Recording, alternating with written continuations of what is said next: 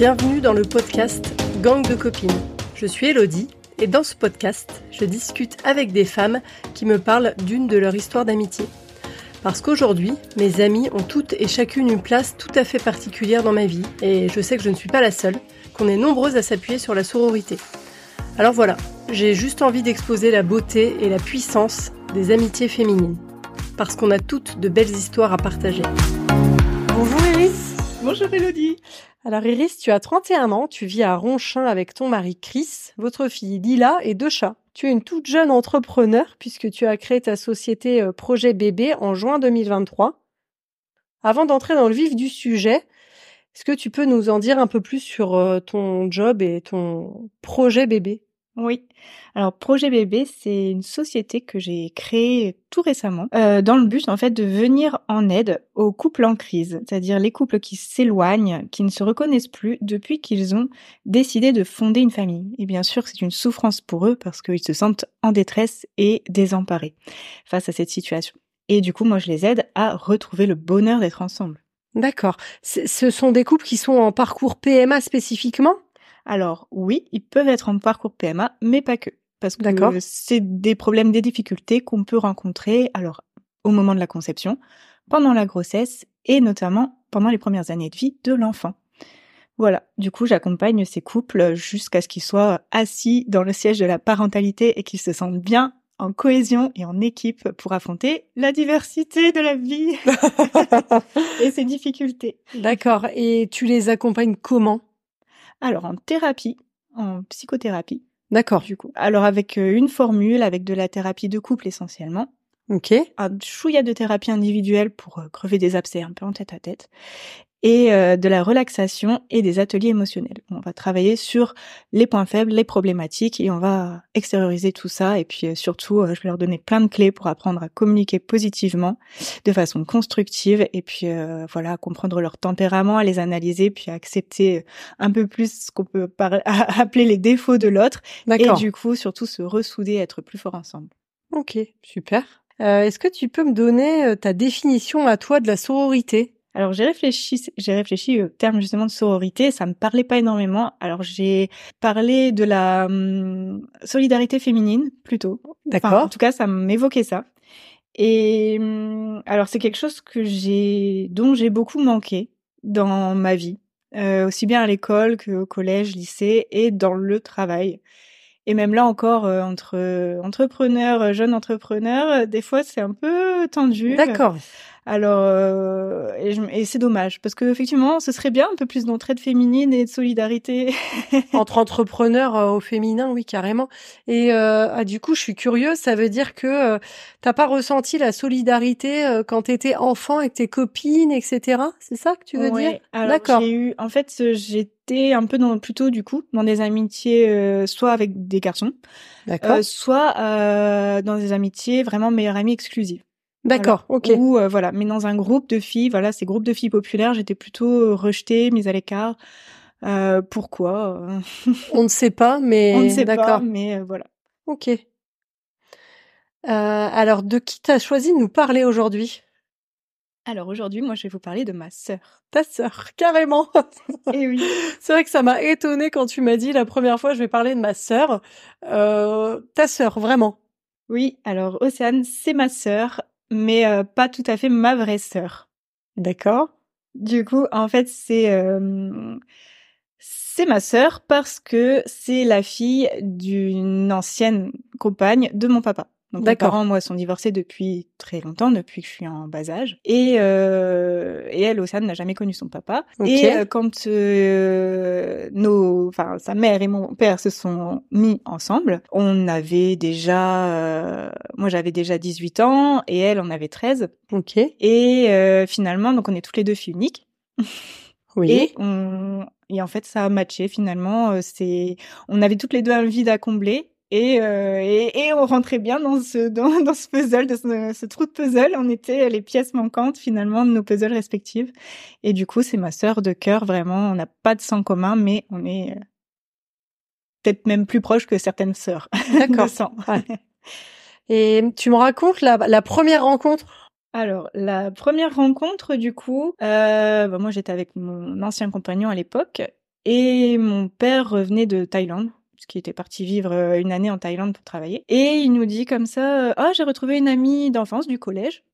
D'accord. bah, on va au resto ensemble. Voilà, une amie, sans, sans en dire plus, bien sûr. Faut, bah, voilà, entre parenthèses, mon père venait de divorcer de sa deuxième femme, une séparation assez compliquée. Et du coup, moi, j'arrive au restaurant où on se rejoint. Enfin, voilà, c'était donné rendez-vous devant le restaurant et un restaurant corse sur l'île. D'accord, ok. et euh, du coup, on arrive et en fait, il est main dans la main avec cette fameuse euh, amie. ah, la grosse surprise. donc la grosse surprise, donc un peu la douche froide, euh, parce que voilà, vu qu'il venait sortir sortir d'une relation assez compliquée et que moi j'ai quand même pas mal morflé dans cette histoire, bah forcément je suis pas ravie et puis aussi le fait de pas avoir été prévenue avant, euh, d'arriver un peu sur le fait accompli, enfin voilà. Bon, du coup euh, une, un repas assez euh, tendu pour moi en tout cas, j'intériorise beaucoup donc les gens s'en rendent pas forcément compte, mais je me suis dit, enfin après avec le recul, sa, compagne m'avait dit première fois que je t'ai rencontré, euh, je t'ai trouvé très froide. Oulala. J'ai dit bah oui, je suis aïe, aïe, aïe. mais euh, et après voilà, c'est quelqu'un qui je m'entends encore actuellement euh, super bien et vraiment. D'accord. voilà, c'était vraiment une une, enfin, une personne qui qui est importante encore aujourd'hui dans ma vie. Il y avait Océane. et il y avait du coup Océane, voilà, qui était là et voilà. Donc en plus, elle n'arrive pas seule avec avec une petite fille du coup qui était au collège euh, voilà, donc, euh, enfin, tout juste, qui rentrait tout juste au collège, hein, parce qu'elle avait 11 ans, en fait, à l'époque. T'as dit 13 ans, mais en fait, elle avait 11 ans, très en bien. En fait, elle avait 11 ans. c'est l'émotion. et du coup, euh, oui, parce qu'on a 7 ans d'écart, donc effectivement, euh, j'avais 18 ans et elle avait 11 ans. Du coup, on, voilà, le restaurant se passe, enfin, tant bien que mal. Moi, j'accuse le coup, donc je suis pas tellement dans la discussion. Je, je voilà, je, c'est voilà. Il y a je regarde ce qui se passe. C'est ça, il a fallu le temps que je digère. Mais c'est vrai que elle aujourd'hui elle se souvient encore de cette rencontre et ce qui l'avait marqué, c'est qu'à l'époque, euh, enfin, j'adorais faire des expériences euh, en maquillage, mais des expériences make-up et j'avais fait un, un maquillage paupières arc-en-ciel et du coup ça, ça l'avait marqué. Elle a dit waouh, voilà. J'avais en tout cas touché le cœur d'une petite fille de, 11 ans qui regardait euh, cette personne de 18 ans en se disant oh, moi aussi à 18 ans je veux faire du maquillage arc-en-ciel. Je suis sûre qu'elle se dit ça évidemment. Alors que toi t'étais un peu euh, sous le choc. C'est ça. Comment vous êtes du coup passé de ce côté euh, bonjour, on t'impose une petite fille de 11 ans et ça va être ta sœur, donc de comment vous êtes passé de sœur imposée à vraiment amie? Alors, bah, c'est vraiment un lien qui s'est fait euh, naturellement et tout seul. Il n'y a pas vraiment d'élément qui a fait basculer la situation. C'est c'est venu progressivement. En fait, euh, il y a aussi le fait que du coup on était géographiquement proches parce que moi je faisais mes études sur euh, sur l'île et euh, la compagne de mon père du coup vivait sur l'île euh, enfin sur Conchin donc métropole lilloise. Donc on se voyait du coup aussi plus régulièrement avec mon père et puis et puis c'est quelqu'un enfin cette personne-là m'a vraiment aussi intégré à sa famille donc c'était important pour elle que je sois là quand il y avait des événements donc euh, c'était c'était top. Et euh, bah du coup, à force de les côtoyer, euh, voilà, on faisait pas mal de jeux de société, par exemple. D'accord. C'était vraiment des moments de famille, en fait, de moments de partage en famille, donc ça faisait du bien. Et puis finalement, moi, deux ans après, j'ai bon d'une part fini mes études et et quitté aussi mon compagnon de l'époque. D'accord donc qui a été euh, une, rupture assez enfin pour ma part c'était ma décision mais ça a été difficile de réussir à rompre. Et donc euh, ils m'ont aussi beaucoup soutenu dans ça en disant mais si enfin t'as fait le bon choix parce que c'était pas forcément quelqu'un de bien pour moi. Et puis du coup j'ai aussi rendu cet appartement que je partageais avec lui et j'ai euh, du coup, comme je faisais encore mon permis de conduire, enfin ma maman, elle est originaire de la côte d'Opale.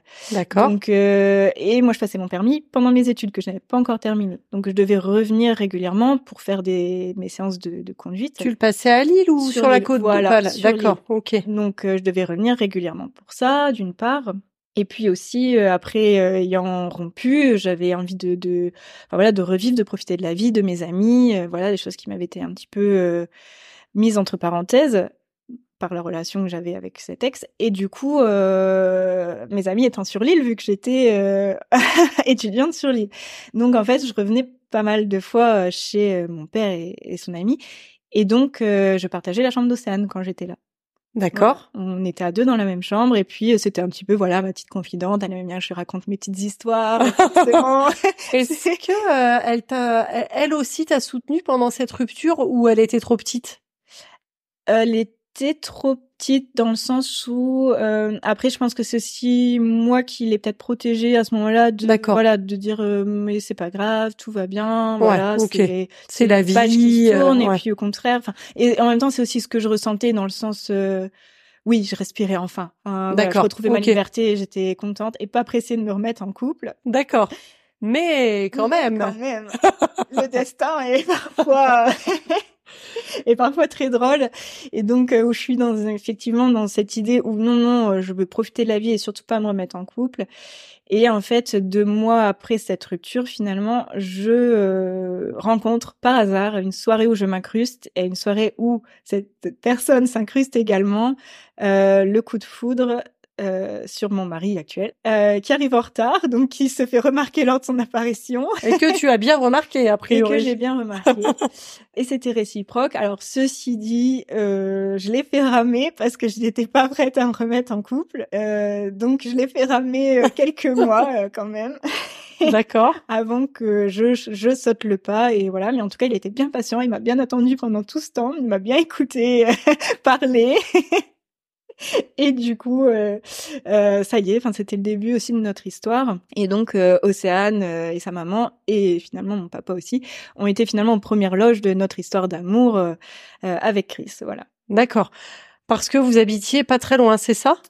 Voilà, alors lui, bah, il était de, enfin, ses parents sont de Fâche-Tuménil et euh, du coup, mon papa et, euh, et sa compagne étaient de euh, Ronchin. D'accord, mais donc vous habitiez chacun chez vos parents à l'époque. C'est ça. Ok, ok, d'accord. Et donc après avoir été ensemble en habitant chacun chez vos parents, vous avez rapidement habité ensemble?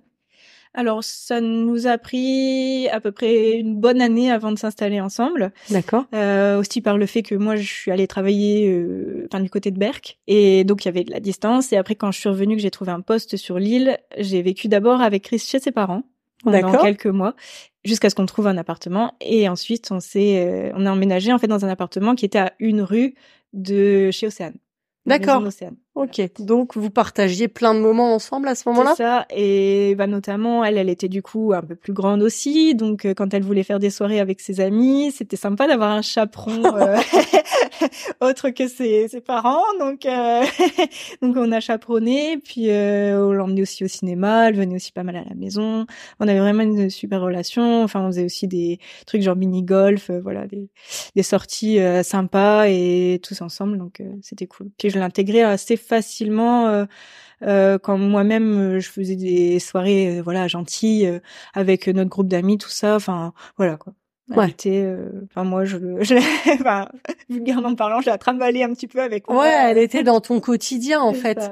Et au-delà de tous ces moments sympas, cool, quotidiens de la vie, elle a aussi été présente pour des moments hyper importants pour toi, je crois. Oui. Alors avec Chris, après avoir acheté la maison et, s'être installé dedans, on, enfin, il y avait eu une demande en mariage en fait juste avant oh! d'emménager dans la maison. Et on a fait d'abord les travaux, tout ça, donc on a mis le mariage de côté. Et un an après avoir fait les travaux dans la maison, on a dit, allez, ça y est, dans un an, euh, on se marie. Euh, donc voilà, donc tout le monde était content, tout le monde n'attendait que ça. et, euh, et du coup, moi, je, je choisis Océane euh, comme témoin. Euh, avec une autre amie également, j'avais deux témoins et euh, voilà, c'était vraiment une évidence euh, Océane mon témoin. Enfin, dans le fond, la question s'est même pas vraiment beaucoup posée et c'était comme bah comme ça, beaucoup de personnes choisissent leurs frères et sœurs. Finalement, bah moi c'était ma sœur en témoin. Du coup, l'idée c'était aussi de hum, faire comprendre à notre, enfin ma famille parce que bah quand on a une famille euh, voilà avec des parents séparés recomposés et machin pour que tout le monde s'entende bien ensemble alors j'ai la chance moi quand même d'avoir euh, un papa et une maman qui se sont toujours bien entendus pour moi. Oui. Euh, qui ont été voilà intelligents dans leur relation. Mais euh, pour les parties qui se rajoutent c'est pas forcément toujours évident ni euh, pour eux d'accepter les parties euh, annexes. Oui. Donc voilà. Et l'idée pour moi en fait de la choisir comme témoin, c'était aussi de dire euh, aux autres, ben, de leur montrer l'importance qu'elle avait pour moi en fait. Et je voulais vraiment qu'ils comprennent ça.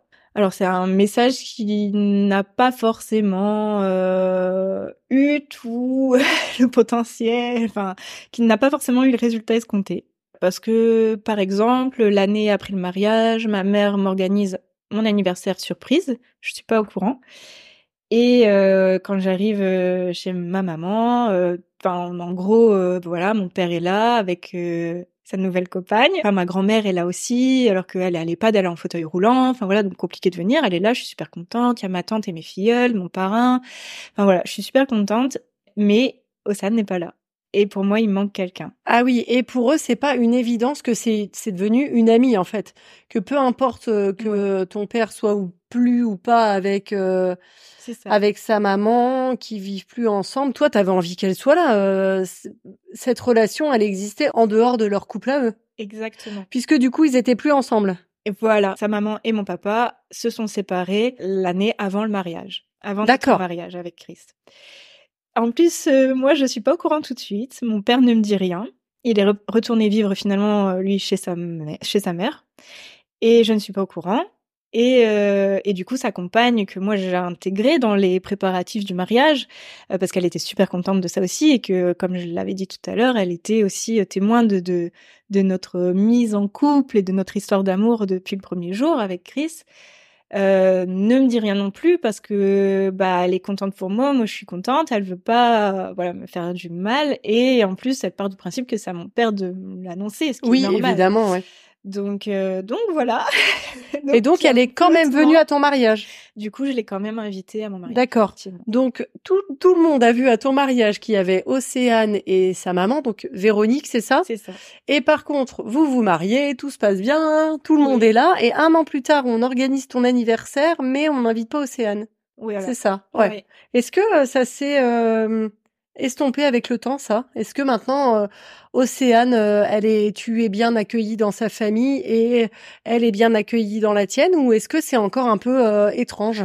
Je pense, en tout cas, de mon côté, les gens ont compris. Et en même temps, oui, parce qu'il y a eu d'autres événements qui ont fait que là, enfin, les...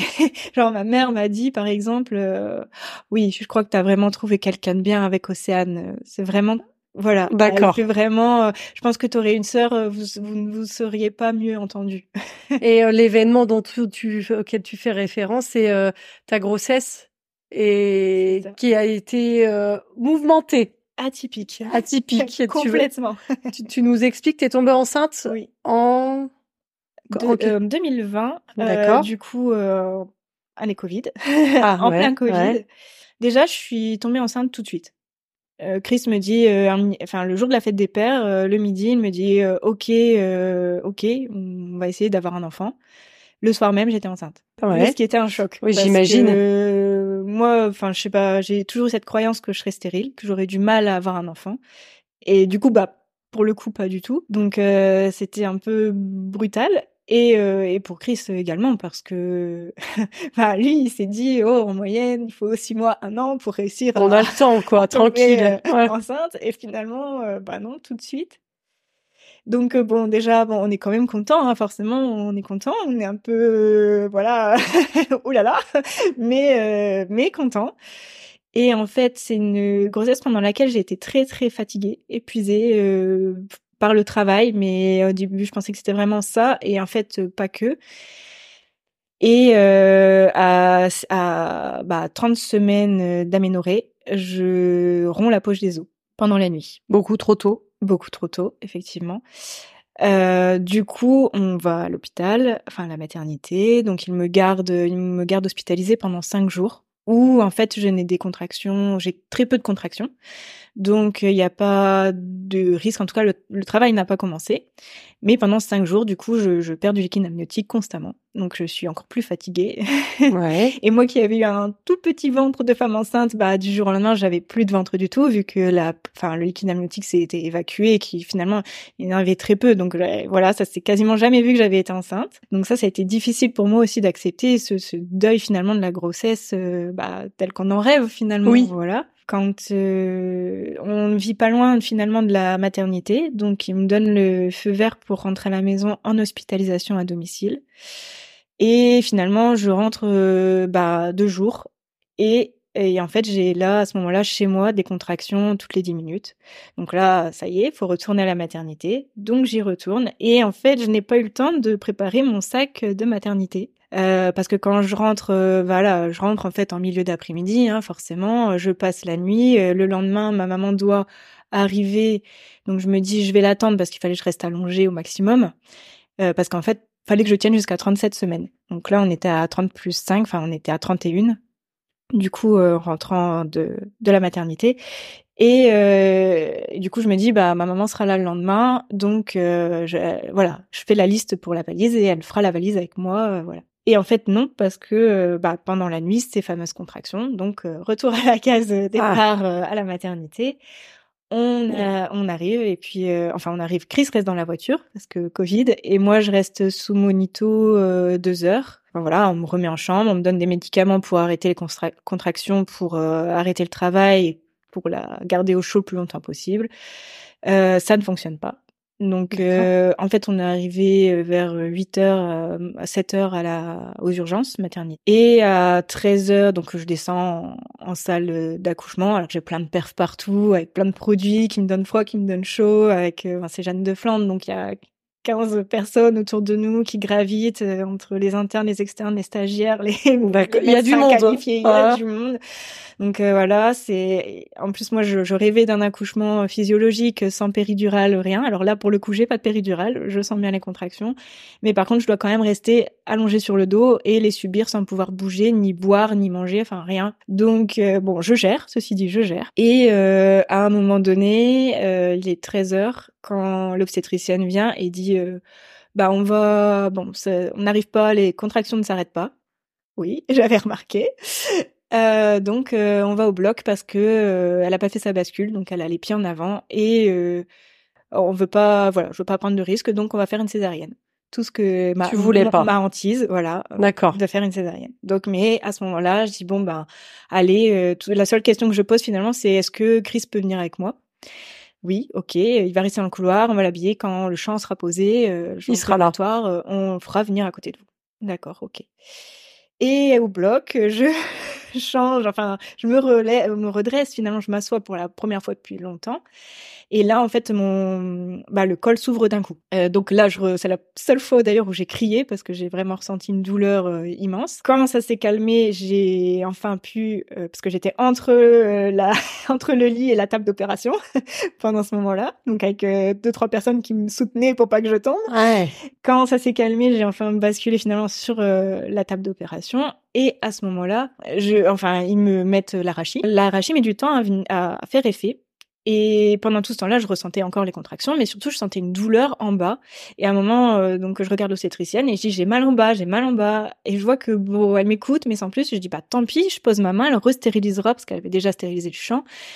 Et, enfin, le, mon ventre, quoi. Et je dis, tant pis, je pose ma main, elle restérilisera. Et je dis, j'ai mal ici. Donc, elle pose son bistouri et elle me dit, elle dit, bon, bah, je regarde le col par acquis de conscience. Ah, bah, elle est engagée, on voit ses pieds. Bon. D'accord. Donc, plus césarienne, mais du coup, il va falloir faire un accouchement par voie basse sous rachis, c'est-à-dire sans rien sentir, sans sentir les contractions, sans sentir si je pousse fort ou pas, ou bien, ou enfin voilà. Donc, il va falloir y aller au mental. Ok. Euh, du coup, ben, de là, on fait re-rentrer Chris dans la salle d'accouchement. Enfin, après, bon, lui, il a vécu aussi très, les choses de façon très difficile également. Et voilà, donc, euh, bah, j'arrive en trois contractions à, à, faire sortir ma fille. Elle a fait un être. Et euh, grâce aux piqûres de corticoïdes que j'avais une semaine avant, elle arrive à respirer toute seule. Donc c'est un soulagement parce qu'elle est vivante.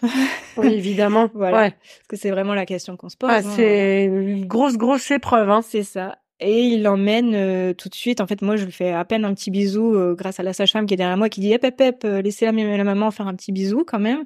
Et euh, ils emmènent en fait ma fille euh, directement. Alors euh, bah du coup je dis à Chris vas-y suis là, reste avec elle. Et moi bah de toute façon moi j'ai j'ai l'arachide donc il va falloir attendre que l'anesthésie soit passe. voilà donc il va falloir attendre longtemps. Et euh, voilà, elle avait même pas encore de prénom d'ailleurs. Donc c'est son papa qui a fini par choisir son prénom vu que D'accord. il, il était Ah, près c'est marrant. et, euh, et moi, je revois ma fille, euh, donc j'accouche euh, à 13h47 et je revois ma fille pas avant 19h30. Voilà, D'accord. sans savoir si elle va bien, elle est Ou vivante ou pas. Donc euh, un gros stress. Gros stress. Et euh, vous avez appelé euh, tout le monde pour annoncer sa naissance, j'imagine. On a appelé tout le monde, euh, enfin tout le monde. On a appelé les parents, donc euh, les parents de Chris, euh, ma mère, mon père et euh, et Océane. D'accord. Voilà. Qui elle aussi a prévenu quelques copines, euh, les- enfin quelques-unes de mes copines, voilà. Donc elle, elle a, elle a volé, elle a eu à charge de prévenir. De prévenir, de euh, ouais, elle a eu un, vrai ouais. rôle à ce moment-là aussi. de dire que ça y est, bah, Iris avait accouché euh, très en avance, que mais que pour l'instant tout le monde était euh, en vie et allait Oh, en bonne santé. relativement bien. Ouais. Voilà. Euh, donc toi là, tu vas rester un moment à l'hôpital, c'est ça? C'est ça en fait. euh, enfin moi je vais rester cinq jours moi personnellement à l'hôpital, mais euh, Lila donc euh, notre petite fille va rester un peu plus de deux mois hospitalisée. Donc on est passé par différents services de néonat, euh, la réal, les soins intensifs et les arc-en-ciel. Voilà. Et à la fin on rentre à la maison en hospitalisation à domicile avec Lila. Comment ça s'est passé ta relation avec Océane à ce moment-là entre l'accouchement, le retour à la maison euh, elle, a, elle a été euh, pas mal là pour toi, non? Elle a été mais fantastique. Elle a été formidable. Elle a fait pour moi euh, les magasins parce qu'on n'avait pas encore tout ce qu'il fallait ni pour le bébé ni pour euh, forcément. euh, en fait, ça me faisait que six mois, six mois et demi de grossesse en fait. Donc euh, il y avait plein de choses qu'on n'avait pas encore achetées ni pour moi ni pour euh, ni pour le bébé. Et elle a fait les magasins en visio euh, avec mes listes. Quand euh, bah, le jour où j'ai accouché et que j'avais pas ma valise de maternité pour euh, pour euh, finalement avancer Chris et que le soir il n'est plus qu'à venir chercher ce fameux sac. Elle, est venue chez nous parce qu'elle a les clés de chez nous et, et elle a suivi ma liste, elle a cherché nos affaires, elle a fait mon sac. Enfin vraiment, elle nous a aidé aussi énormément. hein. Et, et pendant aussi toute l'hospitalisation, euh, enfin il y a eu, bah, voilà, elle m'a beaucoup appelé. euh, Enfin. je veux dire, au même titre que euh, ma mère, ma belle-mère et mon père, quoi. Je veux dire, on, on a été, enfin, c'était le Covid, les visites n'étaient pas permises. Il y avait que le papa et la maman qui pouvaient être près du bébé. Euh, mais vraiment, tout, enfin voilà, nos, nos proches vraiment ont été là pour nous. Ils ont pris le relais sur la maison. Elle est venue aussi s'occuper des chats, du coup, qui étaient nos deux chats, qui étaient restés, qui eux, pareil, ne voyaient, bah, ne nous voyaient plus. Donc, euh, parce qu'on passait notre vie euh, à 24 euh, à l'hôpital, forcément, au plus près de Lila, tant qu'on pouvait. Donc, on rentrait une heure par jour pour euh, se laver, euh, manger, essayer de dormir un peu, mais on, on était beaucoup, beaucoup à l'hôpital. Et donc, euh, eux, ils ont pris vraiment le relais euh, pour ce qui est de la maison, de l'entretien, de nos lessives, enfin voilà quoi. Et les magasins, et les courses, et les La vie euh, la- la- la- le reste de la ouais. vie quoi. Qu'on ait en tête finalement plus que ça à gérer, Lila, Lila, et, et c'est les soins et, et avaler tout ça quoi. Ouais. Et en même temps, eux, ils voulaient s'occuper aussi, je pense, parce que effectivement, on faisait des petites visios où, bah voilà, on leur, euh, on leur filmait Lila et on leur envoyait des photos, tout ça. Mais c'est vrai qu'eux, ils étaient l'impatience aussi de la rencontrer finalement, euh, de, de voilà. Ouais, de la voir en vrai, ouais. Donc ils ont dû attendre aussi tout ce temps-là. Oui. Et c'est à ce moment-là, le moment dont tu parlais tout à l'heure, où ta mère, elle a compris que Oui. Océane, elle avait une place vraiment particulière dans ta vie. C'est ça, tout à fait. Ok.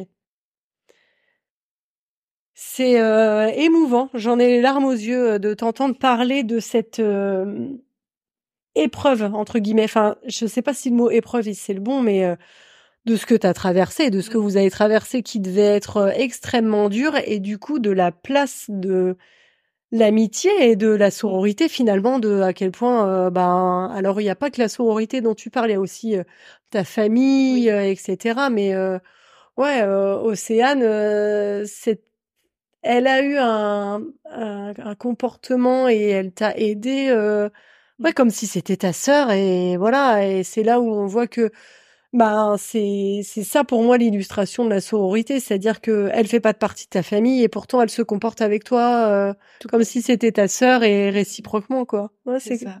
c'est beau. Tout à fait, complètement. Et aujourd'hui, comment ça se passe du coup? Puisque ça, c'était il y a quelques années en arrière maintenant, il y a deux Oui. ans et demi, c'est ça? C'est ça. Et aujourd'hui, euh, vous voyez régulièrement? Oui, on se voit régulièrement. Alors, en plus, c'est là, là, il y a quelques mois, on a fait un parrainage civil oui. de Lila et et bien évidemment bah Océane est la marraine de Lila. et du coup avec bah bah, du coup avec Océane et et le parrain de Lila qui est aussi un ami très proche hein, qui n'est pas qui fait pas non plus partie de la famille mais en tout cas on pense nous que les amis qu'on se choisit, enfin les amis sont la famille qu'on se choisit vraiment, c'est la famille qu'on se crée. Et... Je suis 100% d'accord avec ça, hein, évidemment. On a des liens, voilà, en tout cas très forts. Et du coup, euh, son, enfin voilà, le parrain de Lila c'est aussi euh, notre meilleur ami et sa, sa compagne c'est aussi ma meilleure amie. D'accord. et euh, et du coup, on se voyait tous les six avec euh, l'ancien conjoint de Océane, de ma sœur. D'accord. Du coup, euh, pour des des, une, enfin on avait une, une, rencontre mensuelle où on jouait aux jeux de société. D'accord. voilà, parce qu'on est, on adore jouer aux jeux, aux jeux de société, donc on testait des jeux différents. On allait des fois dans des bars jeux, des fois on louait des jeux, et on en a aussi une belle collection, donc euh, bien, on jouait aussi à la maison. Et, euh, et voilà, donc euh, ça c'était super sympa. Il y a aussi eu avec Océane euh, pas mal de séances de sport une fois par semaine, euh, que ce soit pendant ma grossesse où elle faisait du, du pam pamela avec euh, avec Chris et moi j'étais sur mon ballon de, de grossesse yoga à côté. C'était pas la même ambiance, mais d'accord, mais quand même. C'était ça. Et puis et après on avait repris aussi l'aquagym, la piscine où on allait régulièrement. Et puis et puis de toute façon, enfin voilà, on, on se voit on se voit souvent, on a ce besoin en fait de se voir et d'être là l'une pour l'autre. On s'envoie des snaps euh, régulièrement, enfin quasi tous les jours. Euh, on s'envoie notre mood, juste une petite photo pour euh, se faire rire, pour voilà quoi.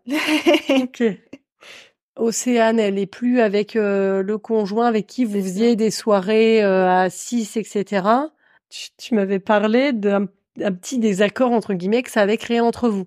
Oui, alors pas vraiment un désaccord, le mot est un peu fort, mais euh, ça a créé une petite distance parce que enfin ça faisait voilà six ans qu'ils étaient ensemble. Et bah voilà son, ex du coup pour nous enfin c'était aussi comme un petit frère un peu forcément il y a une différence d'âge qui est là. Et puis on les a aidés à s'installer en, en, ménage enfin en appartement voilà. Et on a on a vécu pas mal de choses avec lui. Euh, tout ça s'arrête. Enfin il y avait aussi les jeux de société. Et puis bah tout ça s'arrête. Donc elle a eu dans un premier temps euh, un peu peur de l'annoncer. Et puis donc elle a retardé et, et, après quand elle l'a dit et enfin voilà et, quelque part euh, je pense qu'elle se sentait un peu coupable. Enfin peut-être que je me trompe mais je pense que c'est ça. Elle se sentait peut-être un peu coupable d'avoir un peu cassé ces, ces, ce, cette, dynamique cette routine, voilà. D'accord. Et effectivement il y avait de notre côté un un deuil à faire parce que oui on, appréciait son ex et et voilà. Et, en même temps c'était pas quelqu'un de mauvais mais juste bah il y avait plus assez d'amour et voilà c'est des choses qui arrivent. Oui c'est la vie euh, les gens se séparent euh, et ouais ouais.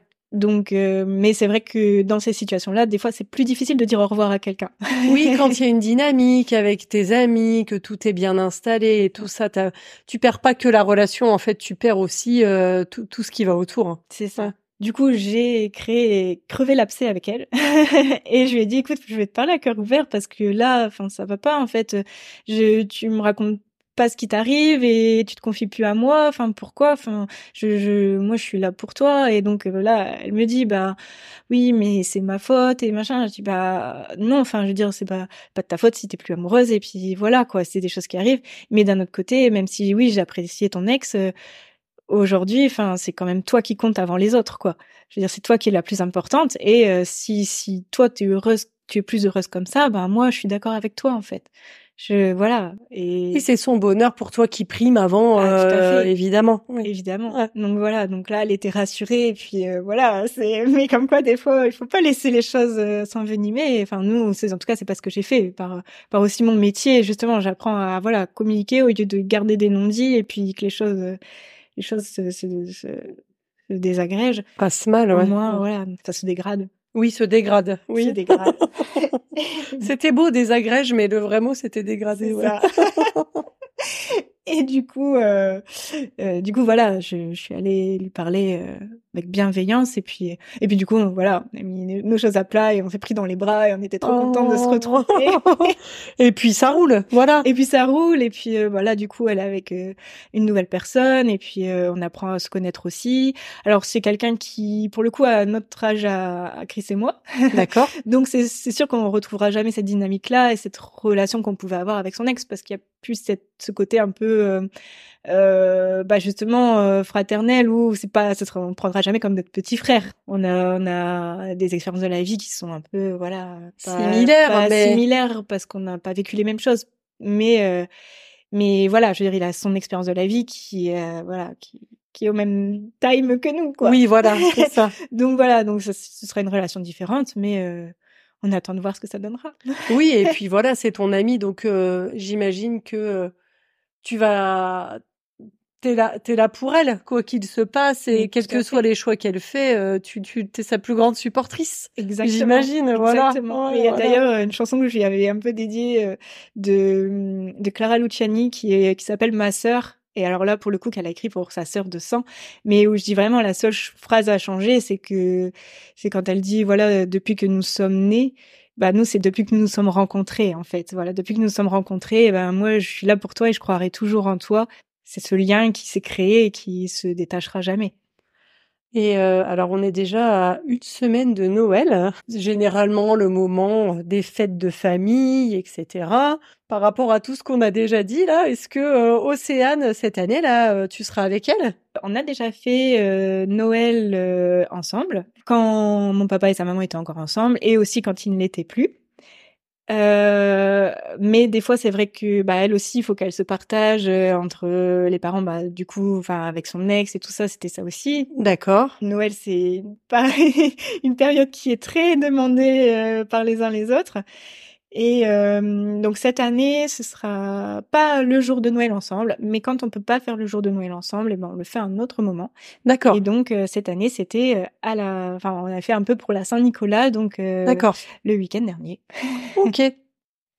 Ça me donne envie de passer un petit message là parce que on arrive à l'approche euh, des fêtes de fin d'année. Bah, ce podcast, il s'adresse à la base principalement à des femmes et j'ai envie d'avoir euh, un petit mot, une petite pensée pour toutes les femmes qui vont être seules euh, pendant ces périodes où les gens sont majoritairement entourés pour les femmes aussi qui sont dans des situations euh, d'isolement ou des mamans solo, euh, j'ai juste envie de dire que ben moi je pense fort à vous, à toi qui te sens peut-être isolé, qui a pas forcément la chance de partager ces fêtes avec euh, les gens que tu aimes parce qu'ils sont trop loin ou plus là. C'était mon dernier message à moi et toi Iris, est-ce que tu veux dire un dernier mot à Océane? Oui, alors j'aimerais bien lui dire quand même qu'effectivement je serai toujours là pour elle et quoi que l'avenir nous réserve et que vraiment je l'aime euh, vraiment de tout mon cœur d'un amour inconditionnel. Vraiment un amour euh, comme celui que je peux ressentir euh, pour ma fille ou ou pour mes proches. Enfin voilà, vraiment je l'aime indéfiniment. D'accord, c'est beau, c'est un beau message d'amour. où est-ce qu'on peut te retrouver sur les réseaux sociaux ou sur internet toi? Alors, on peut me retrouver sur les réseaux effectivement sur Instagram avec projet bébé du bas thérapie alors, sans accent et bébé, bien sûr, que les deux B, que les deux lettres B. D'accord. Sur Facebook, ce sera juste projet bébé avec toujours les deux B sans E. et euh, sur euh, mon site internet www.projetbb.fr. Super. Merci beaucoup, Iris. Merci à toi, Elodie. C'était l'épisode 14 du podcast Gang de copines. J'ai encore envie de remercier Iris. Merci d'avoir été si généreuse, d'avoir partagé si librement, si spontanément ton histoire de vie, ton histoire familiale et même les passages les plus éprouvants. C'est dans ces périodes les plus intenses de la vie, comme les mariages, l'arrivée de bébés, les ruptures ou la séparation des parents, qu'on voit, je trouve, la solidité de l'amitié, la loyauté, la bienveillance qui s'expriment par des attentions spontanées, des kilos d'amour. Pour soutenir le podcast Gang de copines, parle-en autour de toi. Plus on sera nombreuses, nombreux à l'écouter, et plus on diffusera la sororité largement autour de nous. Tu peux retrouver tous les épisodes sur Deezer, Spotify, Apple Podcast, Amazon Music et aussi sur YouTube et Instagram. Le compte c'est Gang de copines podcast et pote ça s'écrit comme une pote. À bientôt.